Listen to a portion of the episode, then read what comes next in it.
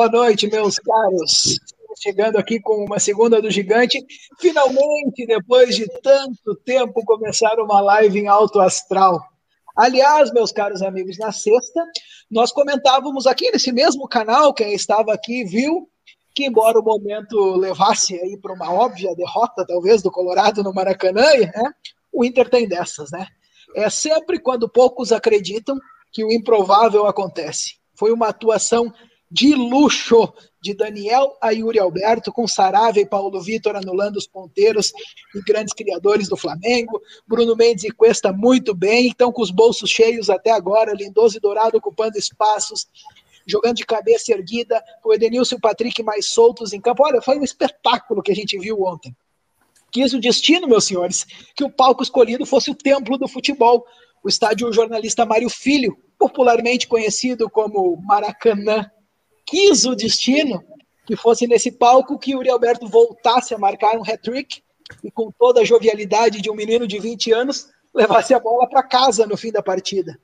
Ah, e quis o destino ainda, meus caros, no célebre palco de duas finais de Copa do Mundo, que Tyson, o Tyson voltasse a encontrar as redes com a camisa colorada, como uma flecha ao ser disparada que torna-se imparável uma arrancada que culminou num gol digno de camisa 10 que desfila sua habilidade pelo Maracanã. O 10 que nunca deixou de torcer pelo Colorado, que depois de tantas negociações frustradas, enfim voltou para casa. O 10 que representa o mais fanático torcedor colorado, ali dentro das quatro linhas, mas um 10 também fora dela, um 10 engajado e muito preocupado com as questões humanas. Nota 10, meu camisa 10, para o seu gesto na comemoração, que ilustra a thumb dessa live e que Tyson possa repetir por muitas e muitas vezes esse ano. Nota 10 para Diego Aguirre, que amarrou Renato Gaúcho sem dó nem piedade. E mesmo tendo amarrado e atropelado o rival, Diego Aguirre reconheceu a potência e a qualidade do adversário, coisa que aquele treinador adversário não fez. Preferiu minimizar a goleada de 4 a 0 em casa a erros de arbitragem. Nós sabemos, né, amigos colorados, Renato sempre foi assim. Seus times ou vencem, ou seus jogadores empatam, ou existem erros de arbitragem. Nós já conhecemos a figura há muito tempo. Agora, para ti, Internacional, é claro que essa vitória alvoroçou nós e mais milhões de colorados. Mas te garanto que não foi o placar que animou mais essa torcida. Foi a entrega, a dedicação, o não desistir de nenhuma jogada. Essa é a gênese colorada que estava em falta. Garanto para vocês, caros jogadores, que fizeram uma partida gigante, que sempre que tiver essa dedicação e essa entrega, o torcedor colorado vai estar do lado de vocês. É ó, para cima que se olhe a partir de agora. Sejam todos bem-vindos à segunda do Gigante. Começo apresentando nossos convidados. Boa noite, Luiz Dorin. Eu te prometi, Luiz Dorin, que ia te chamar depois de uma vitória. Demorou, demorou, Fábio. Boa noite, boa noite aos demais componentes, torcedor claro que está acompanhando o programa hoje. Demorou bastante, acho que eu vim aqui já quatro, três ou quatro vezes e era sempre depois de, de caos, de derrota, de jogo ruim, falar sobre rebaixamento, sobre caos. Hoje finalmente tem um papo melhor, um papo alegre, uma, mais leve, né? E que a gente vai poder finalmente ter uma perspectiva boa de futuro, né? Não como a gente vinha fazendo ultimamente, que era só desgraça e só daqui para baixo, agora é daqui para cima, como bem, como bem disse. Isabelle Pisato, boa noite, Isa. Boa noite, boa noite, gurizes, boa noite, gente que está assistindo. Voltei, né? Voltei com menos ódio do Paulo Guerreiro. Dessa vez eu voltei leve, voltei feliz. Eu nem acredito, gente. Sério, eu tô assim. Eu assisti de novo o, a reprise do jogo e tô até agora pensando que eu tô dormindo, sonhando. E amanhã eu vou acordar e vai estar 7 a 0 pro Flamengo. Luca Pumes, boa noite, meu velho. Boa noite, meu velho. É uma satisfação estar com todos vocês. Quero cumprimentar cordialmente meus companheiros de bancada virtual. Dizer que eu estou feliz pela primeira vez nesse programa, cara, porque desde que eu cheguei aqui e, tipo, no, no universo colorado de maneira geral, eu não tinha experimentado a possibilidade de sorrir. E é tão, tão, tão diferente, tão gostoso, que eu tô até achando que eu não acordei ainda. Mas eu acho que Deus ajudou, porque como vocês sabem, né, eu vim aqui para Santo Amaro da Imperatriz, cidade do meu pai, e ele não ia desapontar o meu velho, fazer o domingo dele um pouco pior. E eu estou muito radiante de estar aqui com vocês e com a vitória por 4 a 0 do nosso Colorado. Nando Rocha. Jogo que passou na TV aberta portuguesa, finalmente pudemos comemorar uma vitória passando no canal 11, Nando. Foi a primeira vez, né, velho, que a gente não passa vergonha em TV aberta em Portugal aqui, porque todas as outras vezes foi muito complicado. Não lembro mesmo de uma vitória do Inter em TV aberta aqui, isso que tem passado bastante jogos aqui. E ontem fiquei sabendo assim, meio em cima do laço que ia passar. Não é a mesma, assim, sinceramente, não é a mesma emoção, embora eu acho que os comentaristas, que eles chamam aqui de comentadores, são muito preparados, assim, conhecem o, o histórico dos atletas, jogadores do banco, enfim, é uma transmissão diferente. Cara, primeiro, antes de mais nada, quero saudar a gurizada que tá fazendo, fazendo presente, que a Isa veio no momento onde a gente queria matar o Guerreiro, uma live que tava todo mundo por matar o Guerreiro o Dori, uh, desde 2017, comparece nos piores momentos. Assim. Pá, o Dori parece que eles, aqueles parentes distantes que o cara só se vê em funeral, tá ligado? Sempre que a gente se encontra, vem com essa, com essa cara de bunda, assim, tipo, é, mais um resultado ruim, uma coisa assim e tal. E o, e o Luca, velho, o Luca tá cada vez mais parecido com o Edenilson. É impressionante, cara, impressionante. Tá até com o cabelinho da Brahma, tá ligado? Cara, o Luca tá muito parecido com o Edenilson. O Luca já é família praticamente. É, sei lá, a terceira, quarta live que ele participa com a gente aqui. Então, assim, não lembro da gente abrir uma live rindo. Eu não sei mais nem o que falar. Se eu vou falar do treinador negacionista lá, que nunca aceita nada, que vem sempre com umas fake news, que vem sempre atirar para arbitragem. Que agora ele, só falta ele reclamar que no, no Flamengo que ele, sei lá, pediu o Messi deram para ele o Everton Ribeiro, o Arrascaeta e tal, né? Dizer que é, é porque ele sempre tem uma, uma desculpinha. E, velho, assim, a gente não contava com isso, embora na sexta-feira, quando terminou o programa, eu fiz uma trilha assim no Twitter, porque eu sei que faz, parte da nossa, não só da nossa essência, mas do nosso momento, né? Aquele pessimismo que a gente estava em relação ao jogo. Uh, mas eu, como Colorado, comecei a me sentir é, desconfortável com isso e, e comecei a supor, como na, na qualidade de Colorado, que isso podia chegar de alguma maneira para os jogadores como se a gente tivesse conformado já em tomar uma goleada, sabe? Tipo assim, ah, já tá todo mundo achando que vai tomar uma goleada mesmo, então foda-se, entramos lá e tomamos uma goleada. E eu fiz ali três ou quatro tweets, muitos falaram, ah, tá viajando, não sei o que tal. Mas falando justamente isso, assim, que o Inter é muito grande, velho. Paga em dia e paga bem para esses caras. Dá uma puta estrutura um estádio absurdo, sabe? Uma cidade boa de se viver. Não tem por que a gente pensar num fiasco, sabe? Não tinha por que a gente pensar no fiasco. Porque esse time brigava com o Flamengo até alguns meses atrás pelo mesmo título uh, nacional que nós perdemos por literalmente por 20 centímetros, né? Então, é, eu, eu, eu coloquei assim que eu não aceitava nada que não fosse brigar pela vitória, brigar por um resultado positivo, porque, embora o momento nos permitisse ser pessimista, mas aqueles jogadores que ganham bem, que é uma folha grande, né, que são jogadores que um tempo atrás já provaram que podiam ter qualidade pelo menos beliscar um título, não era para estar na situação que estavam. E eu acho que nós conseguimos ser competitivos a ponto de encaixotar o Flamengo. O Flamengo Acontece muitas vezes com o Inter, inclusive, né? Da gente entrar num jogo achando que vai ganhar o natural e quando as coisas não acontecem, bate o desespero. E o Flamengo, para mim, nitidamente entrou achando que ia ganhar o natural e nós somos muito competitivos. Nós fizemos algumas coisas que o Inter não tem feito nos últimos anos, não é dias, meses, partidas. Nós falamos, nós brigamos, nós disputamos cada centímetro do campo, nós reclamamos do juiz. Eu sei que é, talvez a gente faça parte de uma geração que que, que, enfim, que entende que a ciência, né, ela, ela se sobrepõe a algumas coisas. Mas, velho, futebol ainda é praticado por humanos, né? Ainda é praticado por pessoas que estão lá dentro, que podem, a, a partir de, um, de, um, de uma circunstância da partida, ficarem vulneráveis ou, ou intimidados. E aí, nesse sentido, acho que nós somos ontem muito bem. Cara, um exemplo para finalizar essa minha primeira participação é que Rodrigo Lindoso alugou um triplex na cabeça do Diego. O Diego não conseguia jogar irritado com o Lindoso. E sempre que o Lindoso podia, ele dava uma chegada no Diego. Sempre. O jogo, a bola tinha saído. Antes, a bola já não estava mais com o Diego. Ele dava uma chegada no Diego. Sempre. E o Diego é o cara que sempre iniciava a jogada, as jogadas pelo Flamengo. Porque, no mais, a qualidade dele está, tá, tá nos lados, né? E agora com o Arão no time, o Diego é o cara que dá esse início de jogada. E não conseguia jogar porque o Lindoso realmente desestabilizou. Agora que o Nando Rocha já deixou, André Severo, boa noite, viu? Boa noite, oi. Eu tô dando oi pra todo mundo assim hoje, ó. Oi, oi, tudo bem? Como é que vocês estão? Eu, tô na rua assim, oi, oi. Então, assim, é só, só ver a carinha de todo mundo aqui. Acho que isso nunca tinha acontecido aqui no Gigante. Assim, todo mundo feliz. O, aqui, antes de começar a live, todo mundo conversando. já, já tinha, já tinha. Confesso que nós já fizemos umas lives aqui emocionados, assim, né, Ana do Rocha? Porque na, no, no, final do, no final da temporada, assim, cara, negócio. Mas bola, bola pra frente, André. Antes, antes da live ali, todo mundo sorrindo, conversando, trocando ideia, não tinha lamentação. Meu, meu dia hoje tá leve, meu dia hoje tá tranquilo, eu tô feliz. Acontece que pode cair um raio aqui em casa agora que eu vou. Azar, tô nem aí. O Inter meteu quatro ontem no Flamengo. Eu não quero saber. A gente ganhar do Flamengo já é bom.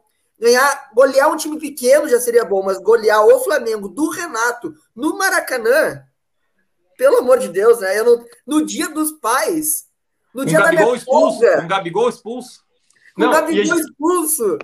A, a instituição Flamengo, o Renato Portaluppi e o Gabigol. Eu, eu não precisava que eles se unissem pra eu detestar os três, sabe? Mas aí a gente vai lá e toca quatro deles pra mim. Ainda- nossa, Ainda tem que aguentar uma manchete assim: juiz aplica a regra e Flamengo é prejudicado. Maravilhoso. eles chegaram, não, isso aí já fizeram até um- uma publicação desmentindo a publicação. Isso aí foi alguma montagem É? que fizeram. Não, foi que fake news, Eu queria que fosse Inclusive- verdade também. Inclusive, um, um bastidor disso ali no, no grupo da Voz da Torcida, é, eu larguei um áudio do Lennon, do Lennon Haas, nosso parceiro lá do, do Twitter, é, que, que ele sintetizou assim um pouco dos comentários da semana, os comentários negativos, e aí vem as narrações do, dos gols na voz do Pedro Ernesto, e também a musiquinha do Papai é o Maior, né? E Foi aí a abertura do programa dele na acústica hoje. Cara, incrível. E aí, e aí eu larguei no, no grupo da Voz da Torcida, que cada um, para quem não conhece, a Voz da Torcida é o projeto que eu faço parte lá no Globo Esporte. E tem um representante de cada, cada um dos times, daqueles que a gente pode chamar de. O, o conceito que já mudou, né? Dos grandes, os quatro do Rio, os quatro de São Paulo, os dois de BH e os dois daqui. Enfim, e aí eu larguei. Esse é o puro suco do jornalismo gaúcho para eles. E aí o cara do Flamengo largou. E esse aqui é o puro suco de quê? E aí ele largou a, a- Cara, olha só, presta atenção. A foto do, do, do print de uma fake news do nosso próprio site do Globo Esporte. O chefe só falou assim, ó. É o puro suco de fake news, Arthur. E aí se criou um clima de instabilidade no grupo e eu pensei, tava 4 a 0 agora tá 5. Luiz, aquele olhar profissional para nós, Luiz, é, o que que o que que tu enxergou assim no Inter nesse jogo que dá para dá para destacar e dizer, olha, o Inter realmente aproveitou a semana de treinamento e mudou. Não, não em relação ao jogo contra o Cuiabá, porque vamos tratar aquele jogo como um jogo totalmente atípico, né? Mas dos pontos positivos que o Inter vinha apresentando, o que que tu enxergou aí que dá para dá para a gente salientar nesse nesse todo de um de uma grande não, não vou chamar de grande, tá, Luiz? De uma evolução aí que, que tu pode pontuar para nós do Internacional. Cara, além dos aspectos táticos, eu acho que o Nando pontuou muito bem uh, a, a, questão do, do, jogo emocional, da inteligência para jogar futebol, né? A gente vinha reclamando há muito tempo já, vários jogos, como o time do Inter era juvenil, como os caras faziam, deixavam o cara chegar perto da área para fazer uma falta, por exemplo. Ontem a gente viu, uh, a gente sabe que tem o Bruno Henrique do outro lado, tem Gabigol, são caras muito velozes contra-ataque. O Flamengo quase não teve contra-ataque. Quando, quando come, ah, o, tinha um escanteio pro Inter e ia sair o contra-ataque, a, a falta era feita no ataque já. Não, é, o, o, Flamengo não conseguia desenvolver a bola longa, desenvolver esses lançamentos. É, viu o Tyson derrubando gente no ataque, o próprio Lindoso que foi estado aqui dando no Diego a torta direita o jogo inteiro. Então, assim, vários jogadores que, que vinham incomodando, justamente por o próprio Patrick também, fazendo faltas no ataque, enfim. É, essa inteligência para jogar, para mim, foi o grande diferencial. O Inter soube jogar o jogo, soube usar o, o, os defeitos do Flamengo, que tem uma defesa mais lenta. A gente explorou a, a noite inteira a defesa do Flamengo lenta. Uh, o, no terceiro gol, gol do Tyson, o Felipe Luiz tá até agora tentando buscar o Tyson, né? não conseguiu ainda. E, então, assim, o, o, o Leonardo Pereira também é um zagueiro muito lento. Então, assim, acho que o Inter fez uma partida muito boa do ponto de vista tático. Uh, soube, assim, ah, o que, que eles são fortes, vamos lá. O que, que nós sabemos fazer? Jogar em transição, então vai ser em transição. Mas, muito além do, de. Isso já vinha sendo feito. A gente já fez em outros jogos e não vinha dando certo. Gente vinha perdendo, vinha errando muitos gols. Ontem também, o Inter tem cinco chutes a gol e quatro gols. Então, assim, uma, uma, um poder de finalização que ontem se mostrou realmente poderoso, né? E, mas para mim, especialmente, o grande destaque do jogo é a inteligência para jogar. É, é, o fato de a gente ter, ter aquela malandragem, aquela catimba na, na hora certa. Uh, a, a, bola da defesa, por exemplo, quebrar a bola. Não tem espaço, cara. Quebra a bola, não é feio. Uh, tudo bem, tu tem que, ter, tem que tentar buscar a saída de bola, tem que tentar sair jogando, não pode jogar só no balão. Mas tem vezes, cara, que não tem o que fazer. Então tu não pode arriscar, tá ali jogo com 1x0, 2x0, deixa o Flamengo crescer e toma um gol, começa a dar a, a, a coisa pro breve. Então, acho que foi muito bem, assim, tu jogou com maturidade. Para mim, a palavra define o jogo de ontem é maturidade. E é uma coisa que a gente não via há muito tempo no Inter, que ontem deu, o que mais me deu esperança foi isso, foi essa maturidade, essa inteligência para jogar futebol, que para mim é tão importante, e eu sei que o Nando também concorda com esse, com esse ponto. É, eu acho que, é, que é, uma, é, um somatório disso, e todos nós concordamos e sabemos o, o quanto isso era preciso. Isa, pegando esse ponto aí, o que, que dá para pensar daqui para frente, assim, olhando um resultado expressivo desse? Dá para parar de olhar para baixo na tabela? Ou como a Aguirre ainda disse na coletiva, foi uma vitória, foi muito bom, mas não é nem tudo isso e nem nada disso como foi contra o Cuiabá. Tem que trabalhar jogo a jogo. Ah, eu acho que, assim, falando racionalmente, né, eu concordo com a Aguirre, tem que ser devagar, a gente tem que pensar, porque a gente estava muito mal, né, e aí a gente vem Mas e ganha de 4 a 0. Mas para pensar racionalmente também. É, mas eu, eu queria falar, entendeu? Se você for perguntar para mim, Isabelle torcedora, eu vou falar: entreguem as taças. Ninguém segura mais no internacional. Ninguém segura mais. O Atlético Mineiro tá logo ali. A gente vai chegar ali, vai recuperar, vai ser histórico esse título. Mas, assim, é, se você me perguntasse 24 horas atrás, eu estaria falando assim: não, gente, não, não vai dar certo. Eu achava que a gente que eles iam virar ainda. Quando terminou 2 a 0 para o Inter no primeiro tempo, eu falei, cara, eles vão voltar porque, bom, a gente sabe do poder de reação do Flamengo, né? Eu falei, cara, o Inter vai afrouxar um pouco, eles vão meter três em nós. E não, a gente chegou, o Tyson foi lá e fez aos nove. Aí quando fez aos nove, eu liguei o jogo. Meu pai falou: Paiza, coloca ela no jogo. Eu falei, não vou colocar, eu vou zicar o time. Ele falou, coloca, eles não vão fazer três gols. Aí eu coloquei, mas eu coloquei e ficava olhando assim, ó. Aí saiu o quarto, eu falei, ah, então não vai mais. Mas assim, eu ainda tenho bastante, bastante medo com o time do Inter. Mas assim, ontem foi um jogo para você ver que quando os jogadores querem jogar, eles jogam bola. É, eu acho assim que a gente é, passava muito um pouco de azar, o Inter tinha e um pouco de falta de vontade mesmo, sabe? Contra o Olímpia eu achei o puro azar, mas aí contra o Cuiabá eu achei a pura falta de vontade. Então, assim, é, agora eu vejo, pelo menos, ó, o Yuri Alberto, acho que os problemas pessoais que ele tinha foram resolvidos, que ontem ele conseguiu meter bola para dentro. Então, eu acho assim que alguns, alguns jogadores recuperando o seu emocional e outros jogadores. Vocês estão rindo por quê? Quem entendeu, entendeu. Problemas pessoais lembra muitos memes que a gente viu a semana toda. E graças a Deus o Yuri resolveu.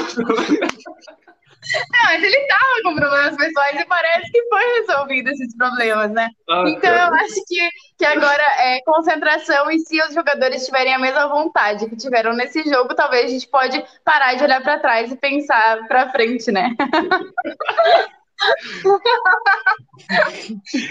Andrei Severo e Luca Pumes. É, primeiro para o Andrei, que construiu um texto muito bem, bem, bem escrito, hoje está bacana, na, na, lá no, no, site da Rádio Grenal, para quem quiser assistir. Depois eu jogo para o Luca para poder falar sobre a representatividade em si.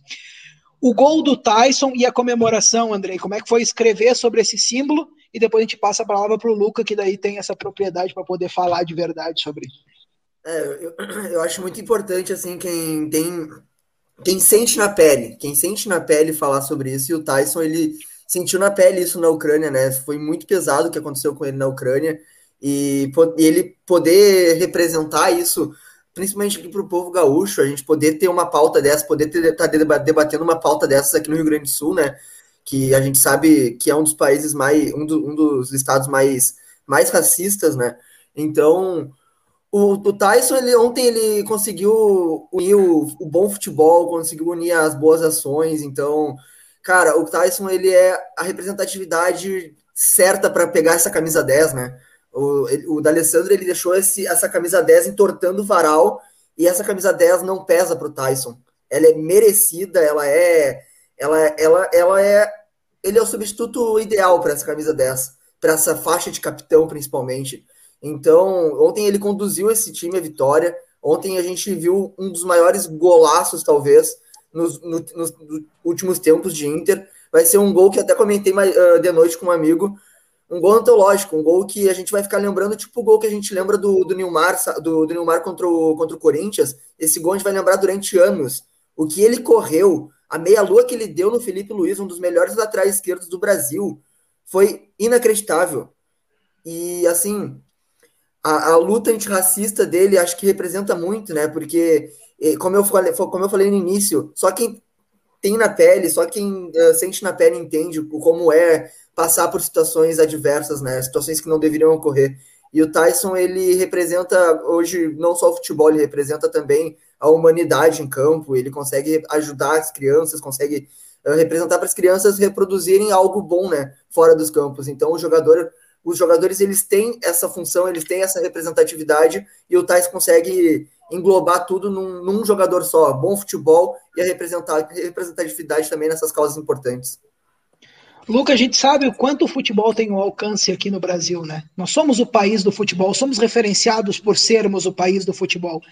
Então, ver um, um, atleta que sofreu na pele num país extremamente racista como é a Ucrânia, que prometeu que dali para frente, daquela, daquele acontecimento para frente, ia marcar a sua carreira em comemorações que tentassem mostrar o, o que existe sim e muito né, os atos racistas. É, que símbolo tem isso para a torcida colorada é, que, é, é, que é, é, é, construída sobre a égide do clube do povo, né?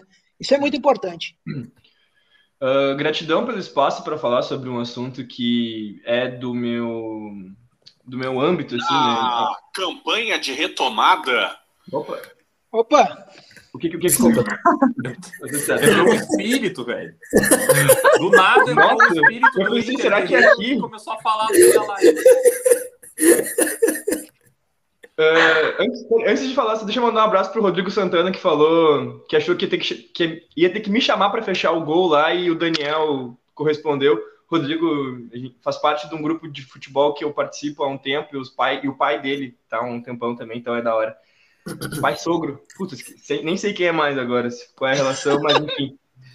Uh, enfim, a luta antirracista ela se faz muito presente hoje e cada vez mais necessária porque a gente pode citar a Ucrânia como um país extremamente racista, mas o Brasil, mesmo tendo uma população majoritariamente parda ou preta, né, que atinge 54% no último censo, uh, a gente tem tipo, situações bizarras de racismo. Né? Acho que talvez quando ela vai para a prática, para uma ação física muito maior do que na Ucrânia, por exemplo, que é muito mais o barulho. E é um país que é extremamente branco, né? Tipo, o Rio Grande do Sul, ele é um estado 81% branco na sua proporção, é o segundo estado mais branco do Brasil, só perde para Santa Catarina, que é 83%. Então, quando a gente tem o camisa 10, capitão de um time que praticamente divide a população do Rio Grande do Sul com outro time, é, negro, é, tipo, fazendo parte da luta antirracista ativamente, é muito importante. Porque aí as pessoas mudam um pouco a ótica e enxergam de maneira diferente. E aí, muitas vezes, a gente fala que faltam exemplos positivos para que a gente consiga se afirmar em alguns lugares. E eu me lembro da minha própria história, que hoje eu trabalho nesse projeto da Globo, mas eu passei por situações, uh, e, e, não, não, não, nunca vou omitir isso, porque isso faz parte da minha história, dentro da própria RBS, em projetos uh, anteriores, e isso aconteceu comigo. E, tipo, não é porque hoje eu estou trabalhando neste veículo de, de imprensa ou no veículo que, que concede a transmissão à RBS que eu vou deixar de dizer o que aconteceu comigo há um tempo atrás, é, de chegar na final de um concurso que na época foi o Você é a Cara do Planeta, e ouvir do presidente do júri que tu foi o melhor, mas a gente escolheu outro devido à identidade visual da marca em relação ao produto. E aí, tipo, isso é uma questão de dois anos atrás. E, tipo, eu fiquei realmente muito, muito, muito mal com isso, saca? Tipo, eu pensei que eu não ia sair do, do, buraco que eu entrei depois daquilo, porque já fazia dois anos que eu vinha no rap, uh, no slam, o slam, campeonato de poesia de rua, que eu fui campeão em 2017, o slam RS. E uh, eu tava vendo já a nossa cor como algo que a gente vai aprender a lidar, não como uma maldição. E naquele momento eu percebi que não importa quanto tempo passe, sempre vai existir alguma porta que não vai se abrir por causa disso. Por mais que outras muitas portas uh, possam se abrir a partir disso. Então, quando eu vejo o Tyson pegando a camiseta de número 10 do Inter, que há pouco tempo atrás era do D'Alessandro, que é sim um dos maiores nomes da nossa história, a faixa de capitão que ficou perdida, sim, ficou perdida após a saída do D'Alessandro, e colocando o nosso time de novo nos eixos, porque se sabe o que ele fez no vestiário, que ele realmente foi lá é, e falou que ele queria garra, que quem não quisesse jogar no Inter era para ir embora. E mesmo ele não sendo o cara mais antigo do vestiário, que como o Nando, uh, acho que era o Nando e o, eu não sei se era o Nando e o Dricos na outra live que a gente falou sobre as lideranças se renovando, é, existe uma hierarquia no vestiário. E ele é uma liderança técnica natural, mas ele não é o mais antigo. A hierarquia já existe. O vestiário já tem uma forma de lidar com as partidas, lidar com as derrotas, lidar com as vitórias, lidar com o treinamento. O Patrick está aí há muito tempo, o Dourado está aí há muito tempo, o Edenilson está aí há muito tempo, o Lombo, o Danilo que recém foi embora. Então, tipo, eu fico feliz que em tão pouco tempo, por mais que a gente tenha caído das duas Copas, ele tenha conseguido chegar e dar a cara dele para esse vestiário e colocar o Inter uh, nos eixos de novo. É, nós precisávamos marcar essa, essa fala, sem dúvida, porque faz parte né, do, do Gigante Sobre Linhas, quem nos acompanha conhece. Nando Rocha, é, tu falaste hoje lá no teu Twitter, né, teu querido arroba Nando J. Rocha, é impossível quem não conheça, mas tudo bem. Sobre o Rodrigo Lindoso, Nando Rocha, e você não quis continuar a explanação. Então faça o um favor, Nando Rocha. Sabe que eu já, já tô desde a época do Ramires aqui tentando me conter em algumas coisas com o Lindoso. Eu vi alguns jogos dele jogando como cinco, abrindo meio de campo com o Ramires, e eu falava: olha, a gente precisa negociar logo o Lindoso, porque se deixar ele jogar com o Ramires, né, fazendo essa função do cinco que o Ramires queria, é capaz de daqui a pouco o Ramires pedir para ele ficar. Aí ele vem para jogar agora com, com o Aguirre e, e o que eu não quis explanar lá, e é de sacanagem, todo mundo notou o que eu queria dizer, é que muitas vezes a gente precisa de algo que possa, em algumas circunstâncias e alguns recortes de jogo, se sobrepor à qualidade, à técnica, enfim. E ontem o Lindoso já tinha dado um spoilerzinho antes aqui, né? O Lindoso nos deu um pouco disso aqui. Eu sei que a gente vai comentar, ah, tá emocionado por uma partida, tal. Cara, vou, vou pontuar aqui. Eu não quero o Lindoso no Inter. Eu não, não estou aqui fazendo campanha para que ele seja titular nem nada. Eu estou falando uh, do recorte de uma atuação dele ontem contra o Flamengo. Eu não tenho nenhum problema em admitir quando eu não gosto de um jogador e ele eventualmente vai bem. E se ele permanecer no time e for bem, eu faço uma camisa com o nome do Lindoso, não tem problema nenhum. Sabe, não tem o ranço, nada. Só que alguns jogadores eu considero que não, não, não possa vestir a camisa do Inter. Até então, o Lindoso está entre estes. Mas ontem é inegável que, além de dar uma sustentação maior ao, ao meio-campo do Inter, uh, onde nós estamos sofrendo muito nos últimos jogos, se a gente for lembrar, nos últimos jogos, não, acho que na temporada, né? Nós temos uh, muitos times chegam muito fácil pelo centro do, uh, do campo com o Inter, né? Oportunidades que o Cuiabá teve duas, três com o PP, é, com campo aberto, né? Só os zagueiros protegendo. O Dourado é um cara que não tem muita velocidade para recompor e ele tem uma função, às vezes, de sair jogando e tal, que eu não consigo entender. O Edenilson não é dessa, dessa figura que vai voltar e, e vai cobrir ele. E o, e, o, e o Lindoso ontem foi esse cara um pouco mais fixo, assim. E quando ele precisava sair para dar o bote, o bote era no Diego e foi muito engraçado, velho. Porque sempre que ele saiu para dar o bote no Diego, ele sempre deu uma pegada no Diego. E o Diego é o cara que dá estabilidade, né? Estabilidade técnica e, e cognitiva para o time do, do Flamengo também é um cara muito inteligente, né? O Diego é um cara que, sei lá, 4, 5 anos se fala que ele já não tem mais físico para aguentar um time do tamanho do Flamengo. E na final da Libertadores de 2019, quando o caldo engrossou, foi o Diego que entrou, né, para dar assistência e para tentar estabilizar o time, para acalmar, para botar a bola no chão. E o Lindoso ontem teve essa, essa função, assim, e, e eu acho que ele entregou para nós mais do que técnica e qualidade, que, que no caso dele são de fato limitadas, pelo menos no meu entendimento. Mas ele entregou uma essência que até então a gente não tinha visto no campeonato e talvez na temporada. Né? Uma essência de um time mais competitivo, uh, de um time que fale mais, que brigue mais, que seja mais presente no ouvido do juiz, muitas vezes. Uh, que compre briga também quando tem que comprar, que encoste no jogador que está falando demais. Né? Então, ontem o Lindoso foi um pouco isso, sabe? E uma, uma característica que, por exemplo, o Dourado não tem, e, cara, não tem problema. A gente fala que muitas vezes eu acho que ele carrega um fardo que prejudica demais ele de ter que ser líder. E o, Dourado, e o Dourado não é, velho, não é isso. Eu, eu até vejo um esforço muito grande da comunicação do Inter em, em produzir algum material assim de vestiário onde o Dourado possa ser uma voz firme, né? E, e o coitado Dourado, cara, ele fala olhando para o chão, assim, quase pedindo desculpa para os caras por ter que gritar num tom mais alto. É um menino muito bom, educado, mas não tem uma liderança natural. E não tem problema, velho. Ele é só um, é um volante marcador e é isso, entendeu? Se a gente tentar resumir o Dourado ou, ou ou definir o Dourado dessa maneira e ele para ele perder essa, essa, essa imposição que se tem para que ele seja uma liderança da equipe, ele não é essa liderança e não vai ser. Ele tentou ser isso no final, final do gauchão, deu umas três ou quatro chegadas de jogadores do Grêmio e não conseguiu olhar nos olhos do cara quando o cara levantava, porque não é da índole dele fazer isso, sabe? E é isso, velho, é do temperamento dele. Né? Eu não vou criticar temperamento, eu vou criticar comportamento muitas vezes né, que é algo uma, ou que é algo que tu opta em ter ou não durante uma partida, que é a intensidade, que é a entrega, que é a dedicação, que é a determinação, isso tu opta ter ou não. Agora o temperamento é mais difícil.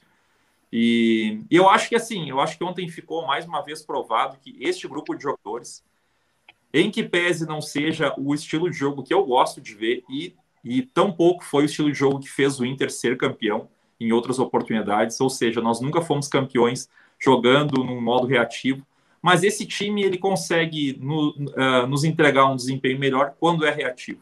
E para mim isso é inegável. Enquanto nós tivermos essa estrutura de equipe, a gente vai ter que começar a pensar em ter um time que ataque o espaço, que seja de transição mais rápida, de força física. Eu escrevi, acho que ontem, antes do, do Yuri até fazer o gol, disse: olha, o Yuri muda da água para o vinho quando tem campo para atacar. Se o Yuri precisa jogar num time propositivo, onde tem que associar jogadas, conectar passe curto e tal, não é a mesma coisa. O Yuri é um jogador de explosão, um jogador de finalização e tal. E ele não é esse cara para estar tá tabelando, para entender, por exemplo, fazer uma leitura de passe do Tyson. E até entrando assim nessa, nessa questão do Tyson, eu corroboro com o que todos disseram. Eu adoro, eu amo o Tyson.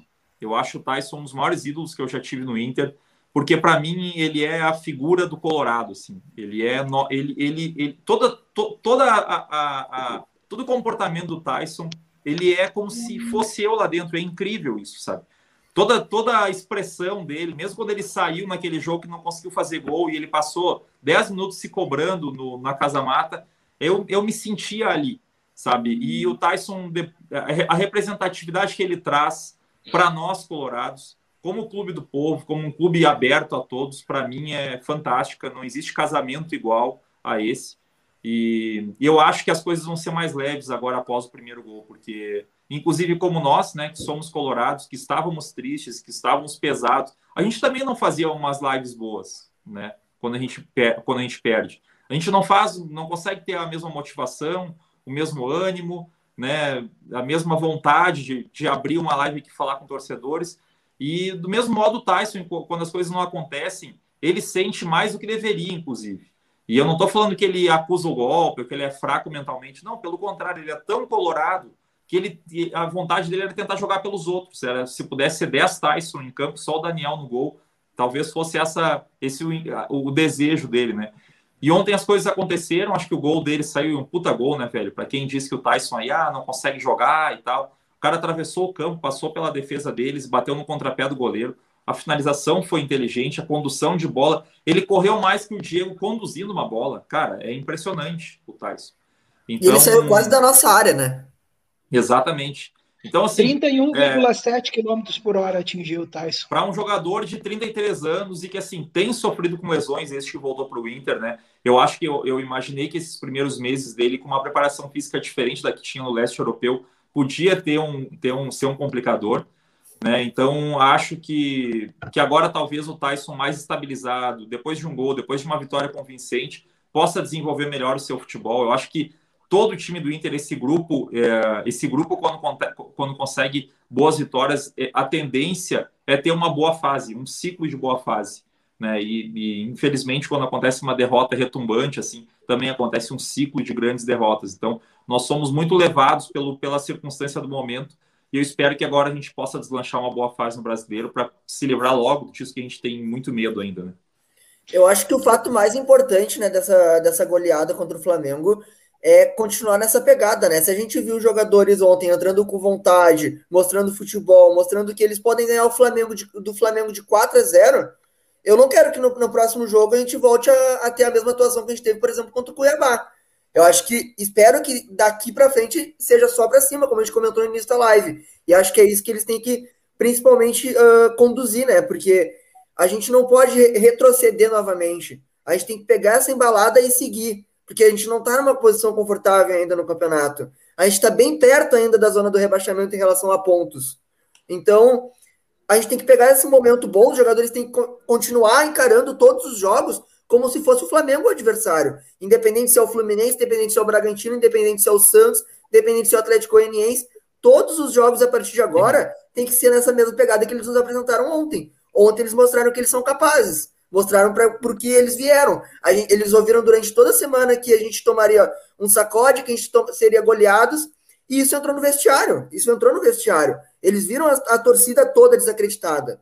E a partir de hoje, eu espero que nos próximos jogos a gente veja essa mesma vontade e o mesmo futebol. É o mínimo que eu espero. A gente não pode retroceder.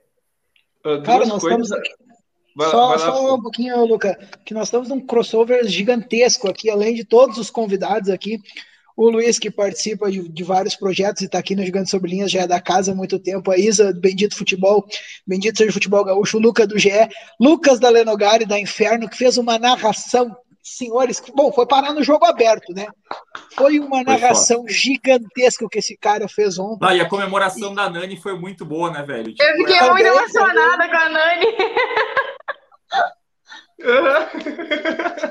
e tá aqui também, ó. Lucas Colar também, outro que ontem oh. a live do Voz estava uma tranquilidade também ontem, né? Tava bom de falar, a galera conversou bastante.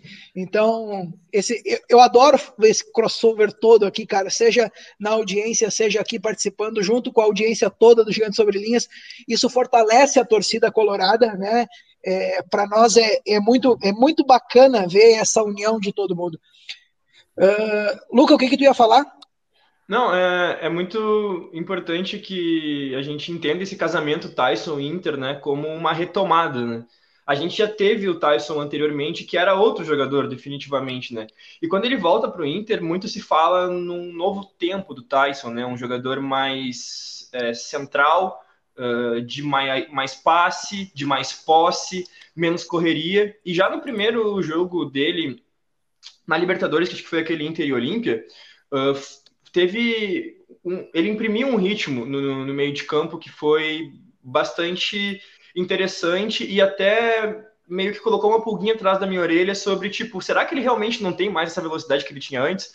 Ok, ele tá bem mais velho, talvez ele não consiga dar tantos piques quanto ele dava, mas quando ele se propõe a dar um pique, será que ele não atinge a mesma velocidade que antes?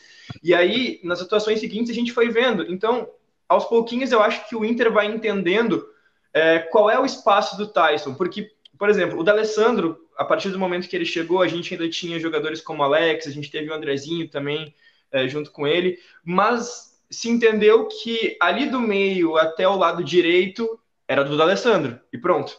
Então, naturalmente, a gente vai encontrar um espaço do campo que seja o espaço do Tyson a, daqui para frente. Isso é uma coisa que a gente tem que pensar. E a partir dos próximos anos, já que o Tyson veio para ficar, a gente montar uh, o elenco a partir disso, de peças que não se confundam com aonde o Tyson vai se manter em campo. E sobre o que o Nando falou do Lindoso, eu achei de uma inteligência, ainda que meio brutal dele, é, matar aquelas jogadas, porque o Diego ele é um jogador que, quanto mais velho, parece que ele está indo mais para trás, né? E ele acabou assumindo esse, esse, essa espécie de meia de ligação ali, é, não propriamente o volantão, mas o segundo homem, o que meu pai carinhosamente chamaria de camisa 8. E ele entendeu muito bem aonde ele tinha que ficar e o que, que ele tinha que fazer a partir do momento que o Diego pegasse na bola. E a gente já deu muita crítica para o Lindoso, né? A gente já, já, já. Bom, open bar de críticas ao Rodrigo Lindoso nunca foi injusto, Mas ontem ele merece todos os aplausos e ele conseguiu dar uma segurança tática para o Inter, para a zaga, que também foi excelente, assim como o goleiro também foi excelente. Então eu fiquei muito, muito, muito feliz de ver essa evolução e a gente pode entender como talvez um novo início para a gente nessa temporada, ainda que um pouquinho tarde, mas quem sabe dê para sonhar. Luiz, pegando alguns recortes ontem do que falou o Aguirre, teve um momento, eu não, eu posso não lembrar exatamente as palavras que ele usou, mas ele falou algo assim: é, futebol não tem nada definitivo. Então não significa que o time que foi a campo hoje pode ser o time que vai a campo no próximo jogo, apesar do resultado. Né? Ele disse assim: hoje, é, não sei se ele olhou vídeos, alguma coisa, achei que essa era a melhor formação para fechar os espaços do time do Flamengo. Essa acaba por ser uma opção, mas não quer dizer que se torne o time do Inter. É, Cara, eu, eu sinceramente gostei muito da coletiva do Aguirre, não sei se tu viu, é, e me pareceu muito tranquilo nas decisões que ele tomou no pré-jogo e também na fala no pós-jogo.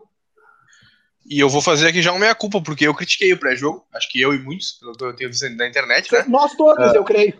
É, então assim, porque assim, é a história dos dois volantes, enfim, Dourado e Lindoso, que já não tinha dado certo muitas vezes, até perguntei nesse jogo quantas vezes deu certo, e agora posso dizer que pelo menos uma deu. Foi esse o jogo de, de ontem, né? Foi uma, uma partida brilhante, com dois volantes, praticamente o jogo inteiro aí. Então, assim, uh, vou fazer uma minha culpa em relação ao Aguirre, a escolha que ele fez. Eu não teria feito, e ele fez e se mostrou a escolha mais acertada, tá? Uh, em relação ao time, eu também achei muito boa a, a coletiva do, do Aguirre, uh, especialmente porque mostra uma convicção, né? De que, assim, e não a convicção em um time titular, mas a convicção de que, ah, achei que o melhor era isso, e não vou me pautar pelo que a rede social comenta, pelo que a imprensa por volta e meia comenta também. Mostrou, assim, muito tranquilo com a escolha que ele fez. Tá? Já se mostrou também tranquilo em outros jogos onde a escolha que ele fez não deu certo e ele ainda assim se mostrou sereno em relação a isso. Então acho que para um treinador é, é, essencial que o cara tenha convicção no que ele acredita que seja a melhor forma de ganhar. Porque ninguém, por mais que a gente não goste de alguns treinadores, ache alguns melhores que outros, uh, ninguém tá ali para perder. Ninguém, ninguém quer perder ou empatar. Então eu uh, levo a, a crer, pelo menos, que sempre que o cara opta por um, um caminho que às vezes eu não concordo, ele tá imaginando que é o melhor caminho para ganhar aquela partida, né? Ou para não perder, enfim, conforme for o contexto. Uh, certamente, eu, eu não, não, embora tenha gostado muito da partida do Lindoso, uh, não acho que seja titular do Inter, não acho que, que, que, seja essa essa formação de ontem vai se repetir, assim, de, pode ser que se repita, claro, mas uh, em ocasiões bem específicas, né? Ontem era um jogo totalmente atípico contra o time mais poderoso do país, talvez, fora de casa. Talvez contra o Atlético Mineiro a gente jogue assim, contra o Palmeiras possa jogar assim também, mas acho que não vai ser a tônica, por exemplo, quando a gente enfrentar uh, o Juventude em casa, quando a gente enfrentar o Esporte Recife. Acho que aí uh, é isso que ele quis dizer com, com, com, essa questão de futebol, né? Depende muito do contexto. Então acredito que seja uma, uma, mostrou pelo menos que pode funcionar, tá? Eu achava que não poderia, em hipótese alguma. Uh, e talvez é, é, bom a gente sempre frisar, uh, não significa que vá funcionar sempre, né? A gente pode jogar contra um Palmeiras da vida, entrar com os lances e perder o jogo e fazer uma partida ruim. Uh, isso tudo também é que possível. Poderia ter acontecido, né, Luiz? Poderia. Se o poderia. Bruno Mendes, se o Bruno Mendes, se sai o gol do Flamengo Exato. naquela bola, né? Bruno Mendes, que foi um dos melhores em campo, na minha opinião também, Sem e ao mesmo, ao mesmo tempo, né? se perde aquela bola, talvez não fosse um dos melhores em campo, talvez estivesse aqui criticando ele hoje. Então, futebol é muito da, da, do lance, do momento, não, não, não tem como ser diferente, mas acho que então a gente ganhou, digamos assim, no arsenal do Diego Aguirre, essa possibilidade que talvez, se vier a ser colocada em prática novamente, num contexto bem específico, tá? Contra times muito poderosos, fora de casa, enfim. Uh, pelo menos eu vou, eu vou pensar duas vezes antes de criticar essa, essa escolha, por exemplo, contra o Palmeiras no, na, na Allianz Parque. Mas, ah, tudo, não é minha, minha, minha, predileção de jogo, mas talvez faça sentido em alguns contextos. Né? Pelo menos ontem, para mim, ficou bem claro que ela, em alguns contextos, pode funcionar assim, pode jogar assim, uh, diferente do que eu pensava, inclusive. Isa, tira, tira um fardo, né? essa vitória tira um. Parece que a gente viu as fotos do treino, agora tá o Inter fazendo piada ali com o Yuri Alberto. Pra so... Agora vocês esperem acabar a live para soltar os bastidores. Você não vem soltar no meio da live. Você está assistindo, não vem soltar no meio da live. As fotos do treino de hoje, a galera tá sorrindo, né? A, gente aqui, até semana passada, estava discutindo. Ah, o Inter até trocou o treino folga por recuperação física em alguns momentos, mesmo que a CLT contempla uma folga semanal, não tem que ter vergonha de usar o termo folga, eu inclusive disse isso. Mas ver os jogadores sorrindo numa segunda-feira, depois de um jogo no Rio de Janeiro, que viajaram, chegaram e treinaram, eu acho que é sintomático, né? Não, é assim, é tudo, é um conjunto, né? Jogador e torcida, todo mundo assim tá eufórico, eu ainda tô sem acreditar, porque assim, bom, quem já me assistiu vendo live sabe que eu sou muito afetada pelo, pela fase do time. Gente, eu tava fazendo live assim, ó. Oi, gente. Eu tava muito triste, muito triste. Era desanimador, sabe? Eu conversava, eu falava assim, gente, eu não tenho ânimo nenhum de falar. Ontem eu fiz uma live com as gurias do Flamengo, do Bendito Carioca, né? E aí a gente estava conversando sobre isso e elas me leram a escalação do Flamengo. Eu falei que para elas terem uma noção de como é escutar a escalação do Flamengo, é para elas pensarem na escalação do Cruzeiro em 2014, 2013. Falei assim, pensa naquela escalação quando você escutava se não te dava medo, é o que dava medo. Aí elas falaram assim, aí elas deram a, a escalação do Inter e eu falei, cara, eu achava que o Flamengo ia ganhar de 2 a 0 3 a 0 Mas quando eu ouço lindoso e dourado, eu já acho que é bem mais que isso.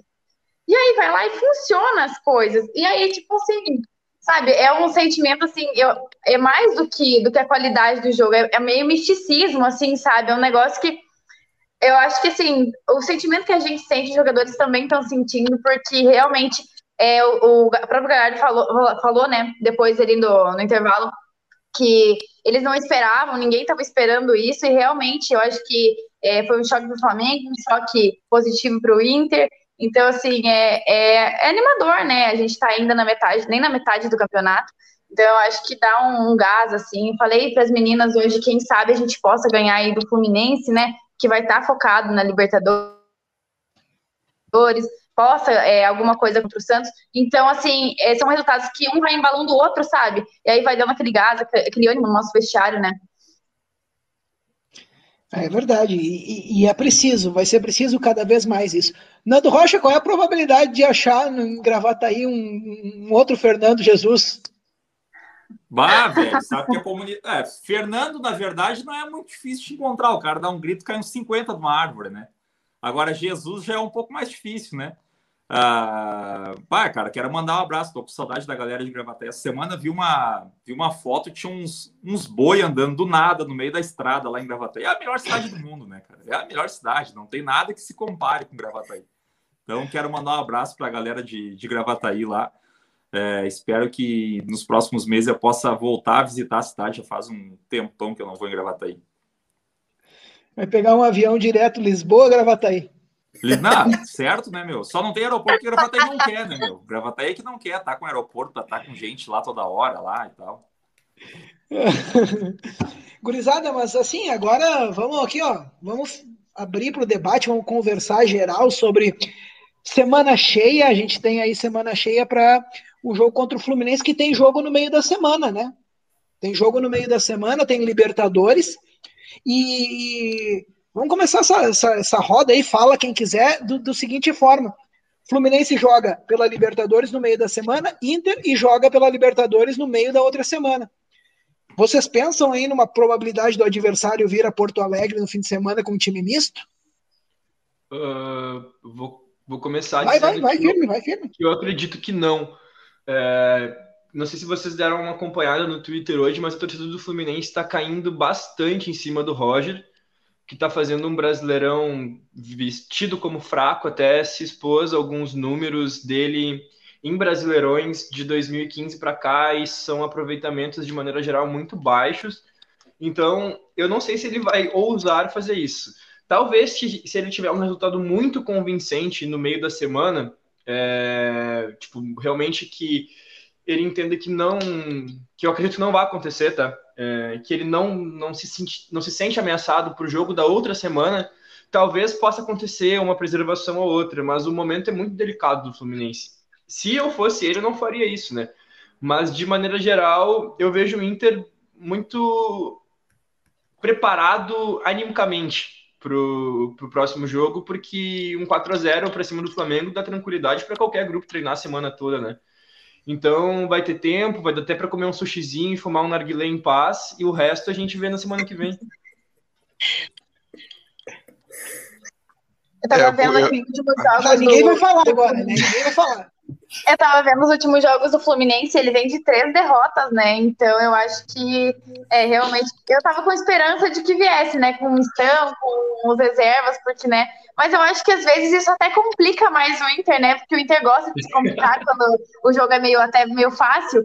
Então, talvez, sei lá, alguém se lesione, o melhor dele se lesione, a gente consegue tirar vantagem disso, mas Bom, podem vir inteiro, né, gente? Perdeu aí é, pro. Gente, perdeu pro Grêmio, não tem, não tem, a gente vai ter que ganhar o Fluminense. pro Grêmio a gente tem que ganhar. É, eu acho que assim, também concordo com, com o Luca e com a Isabelle, que o Fluminense acredito que não vai vir com. com ah, pelo menos não planeja vir com um time misto ou, ou com jogadores poupados, porque a situação na tabela é bem complicada. Para ter uma ideia, o próprio Inter já passou deles com a, com a vitória de ontem, tem um, um jogo a mais, é verdade mas a situação do, do, do, Flu é incômoda. São só três pontos da zona de rebaixamento hoje, é muito perto. E aí tem ali times como São Paulo, por exemplo, o próprio Grêmio que está atrás também. Então, tu sempre tem que tentar te distanciar, porque esses times podem acabar subindo, né? Então é, é complicado. Uh, por outro lado, também acho que vai passar muito pelo jogo da quarta-feira, né? Pelo jogo do Flu agora. Então, vai depender muito do que acontecer. Digamos, se o Fluminense faz, consegue uma vitória maiúscula, por exemplo, já fica mais tranquilo para semana que vem, não precisa poupar de repente, se ele não consegue uma vitória, ou já perde também de 3, 4 a 0, já também não faz sentido poupar para jogar um jogo perdido na próxima semana. Então, uh, basicamente, acho que não, eu, eu não apostaria nas fichas que, que vai, vai, haver, vai haver preservação, embora, claro, a gente, né, a gente conhece como é que funciona a fisiologia dos clubes, então, certamente alguns jogadores que estiverem mais desgastados, enfim, podem acabar uh, podem acabar sendo poupados dessa, dessa partida. Nando, aí o, o, pai do nosso querido Luiz Dória estava colocando que o Cuesta se dispôs a pagar metade da compra do Bruno Mendes, porque a, a, dupla, a dupla deu tão certo que eu acho que o Cuesta realmente está tá fazendo qualquer negócio, né? Não, funcionou, o Cuesta sabe que o, o, Cuesta parece, sabe o quê, velho? O Cuesta parece aqueles adolescentes que eles não podem andar com más companhias, né? Que daí se perde na vida. o Cuesta, o Cuesta o Cuesta, no próximo aniversário do sogro dele, não vai dar um quadro dele, vai dar um quadro do Bruno Mendes mesmo. Do Bruno Mendes. Não, cara, o Cuesta se tá do lado de um cara ruim, ele se torna ruim automaticamente. O cara não precisa entrar em campo. Ele, ele, ele, ele manifestou vontade de jogar e é ruim, o Cuesta fica ruim igual.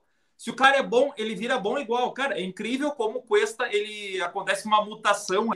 E é igual aqueles adolescentes, anda com boas companhias, os meninos que estudam, as meninas que estudam lá viram um guri estudioso, né? Um guri preocupado, responsável. Agora, você anda com umas companhias quando vê tá saltando por aí e tal, é foda. o Cuesta é igual, cara. Se ele depende sempre do parceiro. O Cuesta ele é bom ou mal, depende do parceiro. Pega um parceiro bom, ele se torna um monstro, né?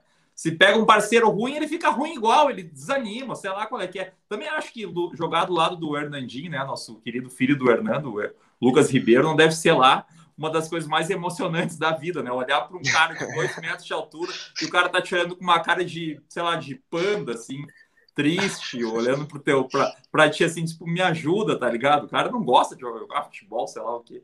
E realmente o Bruno. Mendes é um cara que.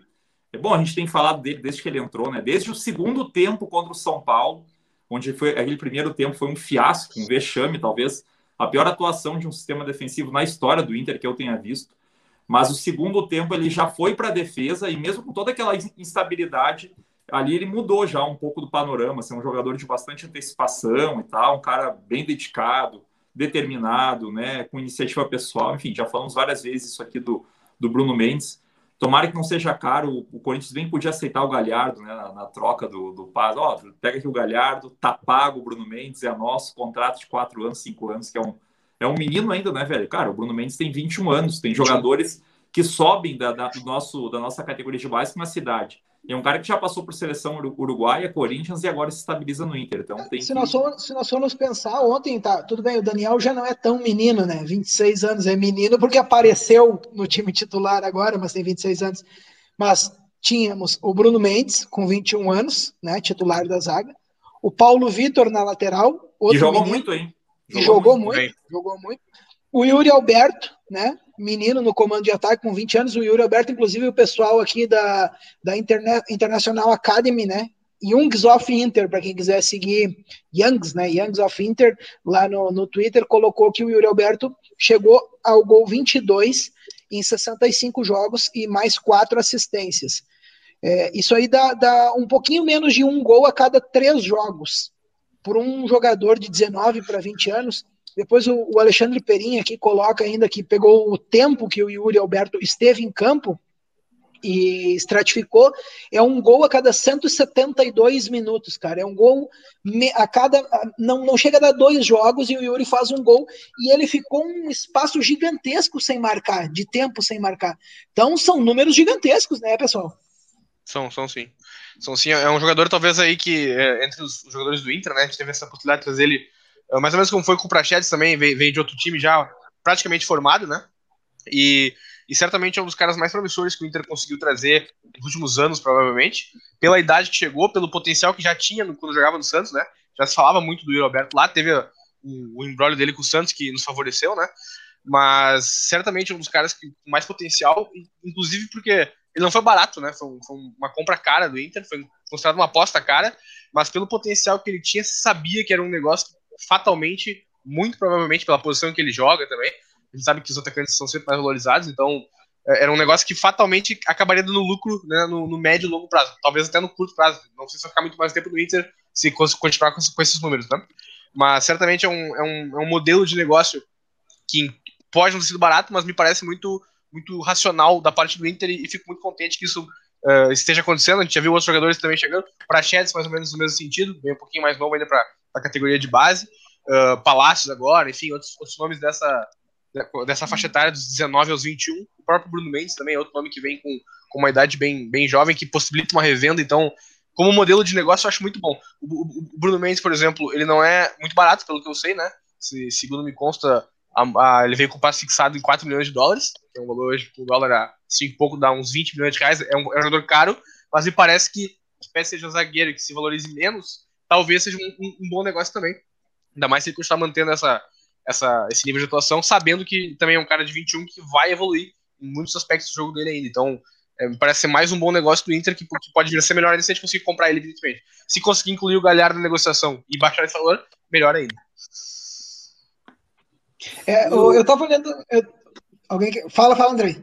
Não, e o ponto do, do Yuri Alberto ali, a gente. Ele passou, como o Luiz falou, né? Ele passou por um momento bem ruim, assim. Ele estava muito tempo sem marcar. E como a, a, a, parte dele ser guri, né? Dele ser um, um, cara só de 20 anos, porque faz parte o guri oscilar, né? E a, e a, gente sabendo do futebol que ele tem, aquele futebol que ele já mostrou, a gente sabia que uma hora ia voltar. Claro que a gente não pensava que ia voltar assim, né? Três gols contra o Flamengo, né? A gente também não esperava que ele ia fazer três gols contra o São Paulo, por exemplo. Mas é um guri que já mostrou muita qualidade. E eu diria até que se não é ele o maior, o maior jogador promissor hoje no futebol brasileiro, ele é um dos, um dos top 3, provavelmente. Então a gente tem uma joia hoje no clube, uma joia que tem que ser valorizada, independente se está na, na, boa fa numa fase boa ou na fase ruim. Se chega a proposta, tem que ser bem analisada, assim como já foi negado, né? Agora recentemente proposta por ele, tem que ser bem analisado, porque é um guri de 20 anos apenas. É um guri que vale muito, um guri que pode muito tranquilamente ir para um, um, grande time da Europa, um time médio que disputa coisas grandes na Europa, e ele pode ser a referência do time. Então, hoje a gente tem que tratar ele, e ele já era tratado, né? Mas a gente tem que continuar, a gente não pode esquecer disso, que ele é o nosso principal ativo. Ele é o nosso principal ativo. É o momento que a gente queima ele, é o momento que a gente cobra ele desnecessariamente, sabendo da habilidade que ele tem, sabendo do potencial que ele tem, a gente está perdendo para o clube também. Então, o Roberto, hoje a gente tem que ter muito cuidado porque o futebol ele tem muito, e ele já mostrou isso pra gente. E não, e assim, muito elogiado pelo, pelo Aguirre né, na, na coletiva. Uh, o Aguirre é um cara muito generoso, assim, né, com os jogadores de modo geral. E eu gostei muito da entrevista do, do Aguirre após o jogo, porque você, eu vou ser sincero com vocês, assim. Acho que a torcida estava numa rota, e eu, e eu sou torcedor e me incluo entre esses, estava numa rota de colisão tão grande com o clube e de forma justa porque era o que o clube nos dava, né? Duas eliminações em Copas, brigando para não cair no brasileiro. É natural, velho. Cara, eu acho muito engraçado que se criaram umas narrativas aí na semana passada. Ah, que a gente não podia criticar jogador e tal, que era amando do fulano, ciclano. Cara, tava. É, as críticas são a direção que fez muita coisa errada né, este ano, que se precipitou em diversas situações e que errou demais. A comissão técnica, mesmo uh, no início, o Aguirre também uh, fazia escolhas erradas. E, naturalmente, é quem entra em campo. Vamos combinar que não existe, não é nada inédito uma torcida protestar contra jogadores de futebol que, na ocasião, servem os seus clubes né, do, do coração. Jogadores esses que até então, até o jogo do Flamengo, não inspiravam qualquer confiança para nós.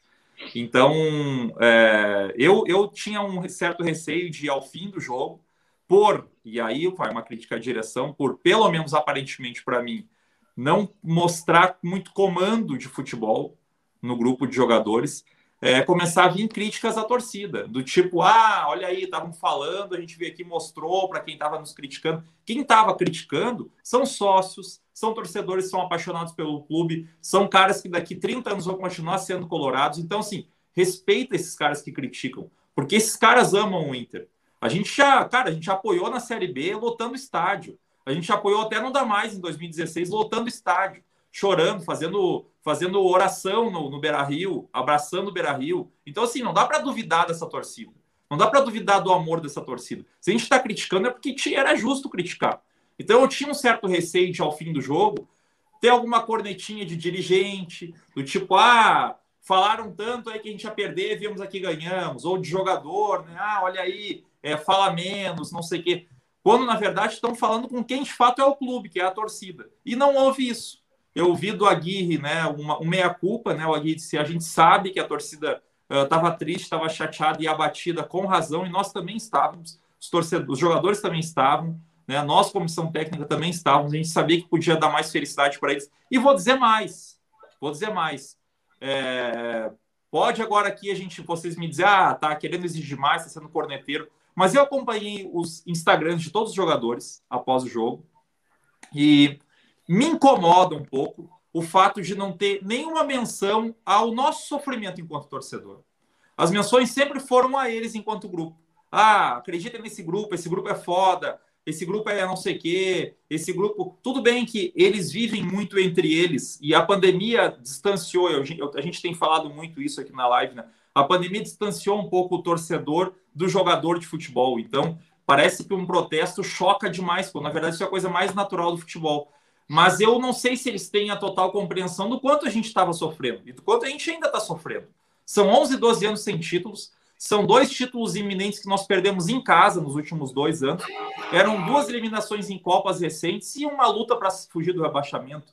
Então, eu sinto um pouco de distanciamento deste grupo de jogadores com a torcida. E eu acho que a direção tem que fazer ficar muito claro para esses jogadores que o internacional o clube que paga os seus salários, que dá toda, dão toda a estrutura, somos nós, nós que somos torcedores. E que eles também têm que jogar para nós, que eles também têm que fazer com que nós estejamos felizes uh, com as atuações, com os resultados, enfim. Talvez isso venha com o tempo, eu acho que foi um desabafo deles, de fato, deviam estar sofrendo muito. Não é um momento dele, é um momento delicado para jogar futebol, a gente sabe disso. E vinham sofrendo críticas justas, né? E é um grupo de trabalho, é um grupo de colegas de trabalho, enfim, quiseram exaltar neste primeiro momento e espero que nas próximas vitórias essas celebrações também se estendam um pouco mais à torcida. Senhores, vai lá, vai lá, fala, fala, fala. Claro. Não, é, eu, não, eu não sei o que, que vocês pensam, eu queria mais era fazer uma pergunta do, da questão do Yuri Alberto, que a gente estava falando anteriormente acredito que se imaginou que ele fosse para as Olimpíadas, né? Vocês acham que ele sentiu alguma coisa? Porque acho que o clube também imaginava que ele seria, é uma grande exposição. É, não sei se vocês lembram também em 2012, quando o Damião foi e foi artilheiro. Em seguida veio proposta dos russos por ele, o Inter negou a proposta, o Inter falou: não, agora a gente só vai vender ou para o Real Madrid, para o Barcelona, ou para um dos quatro da Inglaterra que são grandes, sendo que na Inglaterra tem outros times com poder aquisitivo, fora os quatro que se tinha né, ciência, né? Mas enfim. É, e a gente acreditou na fábula que a gente poderia vender o Damião na hora que a gente quisesse, pelo valor que a gente quisesse. E eu imaginei agora o Yuri como a, a possibilidade da gente reverter, tipo, esse erro que teve anteriormente, assim, tipo, ah, ele vai para a Olimpíada, ele vai fazer uma grande Olimpíada, esse time do Brasil é muito bom, ele vai mostrar trabalho, porque ele participou do ciclo olímpico, ele foi muito utilizado. Uh, nessa seleção ali e acabou não indo. Tipo, vocês acham que ele sentiu alguma coisa e que o Inter também sentiu por ele não ter ido? Eu, eu fazia contas, sabe, Luca? Eu fazia contas lá quando ainda estava para negociar o Abel Hernandes. Vocês vão lembrar de alguma live aqui que nós fizemos contas aqui. falando sobre, ó, o Guerreiro vai ir para a seleção peruana. É, não, o, o, os motivos que a gente falava por não, não liberar né, o Abel naquela época. Guerreiro na seleção peruana, é, o Galhardo a gente não sabia se ia dar o resultado que vinha apresentando, o Yuri possivelmente ia ser convocado para a seleção, então nós precisávamos do Abel. Resumindo, o Abel saiu, a gente sabe tudo o que aconteceu, mas o Yuri também entrou numa fase decadente. Eu, sinceramente, acho que o Yuri esperava muito, sim, ser convocado. É, mas como o Nando disse ali, né, um pouco tempo atrás, talvez a, a mudança de metodologia, o estilo de jogo, é, o Yuri jogando na ponta e não jogando na posição que, tava, que jogou ontem pode ter prejudicado ele. Uma soma de fatores, né? Os problemas pessoais, né, Isa? Os problemas pessoais do Yuri também. Eu acho que é um somatório. Tá com ritmo de jogo, mostrou, mostrou que tá com ritmo de jogo. Cara, Mas eu acho que os problemas pessoais dele se curariam em Tóquio, sabe? Eu acho que ele deveria, deveria ter sido convocado, sim, viu? Eu, eu fiquei chateada quando ele não foi convocado. Ainda mais que falam no que rola. Uma boa terapia, né? Ainda mais com tudo que falam que rola na Vila Olímpica, né? Mas, enfim, alguém. A cama de papelão ia sofrer. Cara, alguém usou o termo que o Yuri estava com soluções pessoais. E eu achei genial. Foi o Mário, foi o Mário, cara. Eu dava risada. Cara, soluções também. pessoais me quebrou. Soluções pessoais, meu Deus do céu. Usado aqui tem mais um superchat aqui rapidinho do Mário. O Mário coloca aqui: o mais incrível nem foi a vitória, mas o fato de não terem criado nenhuma crise gratuita hoje. Ninguém pediu para sair, nenhuma entrevista desastrosa, nada. Um dia de paz, enfim. É verdade, Mário. É bem é isso. Toca num ponto perfeito. O que Senhores... me deu mais paz é o Renato Gaúcho reclamando. Ai, gente, não tem maior paz que isso. Eu não, não ligo por ser o Flamengo, eu ligo por ser o Renato, sabe? Nossa eu Senhora. É questão, é eu fiz questão de ver a coletiva ontem do Renato depois do jogo. E ele me fala que ele sabia que o Inter ia atacar através das, bola, das bolas paradas. O Inter não fez um gol de bola parada. Qual gol de, gol de bola parada? Qual? É sempre uma cortina de fumaça, sabe? Um bagulho totalmente aleatório. Cria uma narrativa para ver se os burros vão colar. Eu não sei se no Flamengo vai colar como colava no Grêmio, né? Mas vamos ver. Não, eu achei muito legal que eu vi no Twitter. Antes, antes as coletivas do Renato, as asneiras dele era só aqui regional, né? Hoje ele tá no Flamengo, agora as asneiras dele são nacionalmente. Pelo menos ele passa vergonha no, no Brasil inteiro agora. É que o Inter o Thiago... jogou por quatro bolas, né? O Inter jogou por quatro bolas. É. o Thiago aqui pergunta se o Yuri vai ter idade olímpica em 24. Vai ter idade olímpica, né? Vai ter 23, mas não sei se os 23 e os meses, porque o Yuri faz aniversário em março, salvo engano. De depende do mês, eu acho, né? Que ele faz, não sei exatamente qual é. é em março. Março, março ele faz? É. é. não sei como é que vai ser daí, se conta o ano, não sei como é que vai. É, exato, é, não sei. Senhores, aqui tenho só que fazer aqui alguns, alguns pedidos rapidinho, né? Para nós temos que encaminhar o final da nossa live. É, o primeiro aqui é o pessoal da Porto Alegre, região.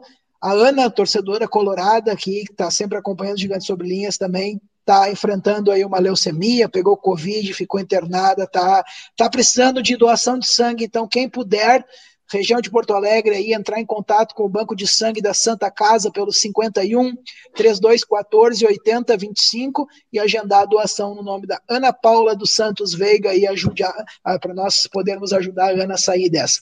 Segundo ponto que precisamos lembrar, senhores, hoje faz 15 anos daquele jogo no Morumbi, onde o Rafael Sobes entortou a coluna do Fabão, que nunca mais foi a mesma. Tá? Então precisávamos fazer essa referência aqui, 15 anos daquele emblemático jogo no Morumbi 2 a 1 na final da Libertadores, na nossa na vitória que encaminhou o primeiro título da Libertadores de 2006, né, no, do Internacional. Dito isso, preciso agradecer imensamente a todos vocês que nos acompanharam durante essa horinha. É, e, sobretudo e principalmente, a essa galera aqui, ó, essas três pessoinhas gigantescas aqui de baixo, que de pronto, logo que eu mandei o convite, já disseram: não, vamos, vamos, precisamos falar de, de Inter, quero falar de Inter. Hoje era um dia bom, então nada melhor para iniciar a semana do que bater esse papo com vocês. Luiz, brigadão, viu, cara? Foi um prazer te receber numa vitória. Eu que agradeço o convite, Fábio. E sabe que eu sou um cara meio cético, então o que eu pensei quando recebi o convite? Cara, é melhor ir hoje do que arriscar, né? Porque nunca sabe quando vai ser a próxima vitória, mas ou se vai ter a próxima vitória. Eu vinha de uma série meio ruim aqui, sempre não pós-derrota, então eu falei, ah, hoje não, não, não dá pra arriscar, vamos, vamos garantir essa vitória hoje, que acho que amanhã a gente não conhece. Valeu, pessoal. Grande abraço a todo mundo aí. A Isa que estava no trânsito lá disse também, não, eu vou, eu vou. Então, Isa, obrigado pela participação mais uma vez. Eu que agradeço pelo convite. Sabem que eu estou sempre disponível. Adoro muito esse canal, sou fã de vocês três. E é isso, né, gente? Desculpem a cara de cansada, estava viajando desde as 11 da manhã. Então, assim, eu tô derrotada, completamente derrotada hoje, mas feliz, né, pelo Inter. Não tinha como não vir falar. A nossa voz da torcida colorada lá no Globo Esporte, Luca também, outro que é só mandar mensagem, o cara aceita rapidinho, tá aqui, vir trocar essa ideia conosco. Cara, obrigado mais uma vez. Valeu mesmo, viu? Boa semana. Eu que agradeço, Fábio, pessoal. Prazer estar com vocês. Espero que a gente possa repetir é, em outros momentos. Muito obrigado pelo, pelo, pelo papo de altíssimo nível, como sempre é. E deixa eu dar um recadinho só que é, o pessoal está me cobrando aonde eu vou. Quer dizer que o Premier, fazer aí um, um, um, um jabazinho, porque eu preciso. O Premier. Manda, tá manda uma assinatura para nós aqui, Premier. Patrocínio. Tá R$ 49,90, tá, pessoal? Pela promoção do Dia dos Pais e ainda vai se manter mais um pouquinho aí, então é melhor correr para pegar a assinatura menos de 50 reais, porque ajuda bastante. E agradecer também ao pessoal do Premier que mandou para o seu Josué, meu pai, que é fã demais do Gigante Sobre Linhas, passou o final de semana inteiro dizendo: eu fui lá e falei com o Nando e, e, falei que a gente ia ganhar e eu tive fé. E ele chamou a minha mãe de mulher de pouca fé, porque falou que o Flamengo ia golear e deu tudo certo. Então, Premier, muito obrigado por me ajudar meu pai a sorrir nesse final de semana. André Severo, valeu. Boa semana. Ah, meu dia já foi ótimo, a semana vai ser toda leve, ainda mais que não tem jogo do Inter também, vamos, vamos reiterar isso, né? Não tem jogo do Inter para atrapalhar, a gente sabe que o Inter, ele, às vezes, ele, é, ele, ele te ilude, daí depois ele já te desanima, então só final de semana que vem que tem jogo do Inter de novo, então a semana vai ser perfeita, tranquila. Tô em nuvens hoje, vou passar a semana inteira ainda assim. Então, muito obrigado, gurizada. Beijão. Nando Rocha, eu vou te liberar para te ir lá ver o confronto direto pela lanterna. Sim, agora vai ter um jogo confronto direto pela lanterna, né? O nosso entretenimento de 2021 é o Grêmio, né, velho? Eu tô, eu adoro, eu tô adorando ver os jogos, ver o sofrimento e tal. E, cara, é, agradecer a participação dos três, assim, que são nossos parceiros, nossos amigos, assim. Gosto muito de acompanhar eles também, é uma, é uma recíproca verdadeira. E, e dizer que eu até comentei hoje uma ocasião que aconteceu aqui no, na cidade, acho que o Fábio deve ter ouvido falar.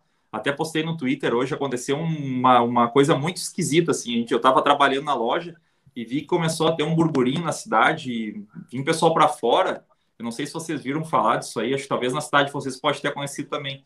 E eu tinha um cara correndo, velho, um cara baixinho, passou correndo, fez a volta na praça, desceu correndo, ninguém entendia o que que era.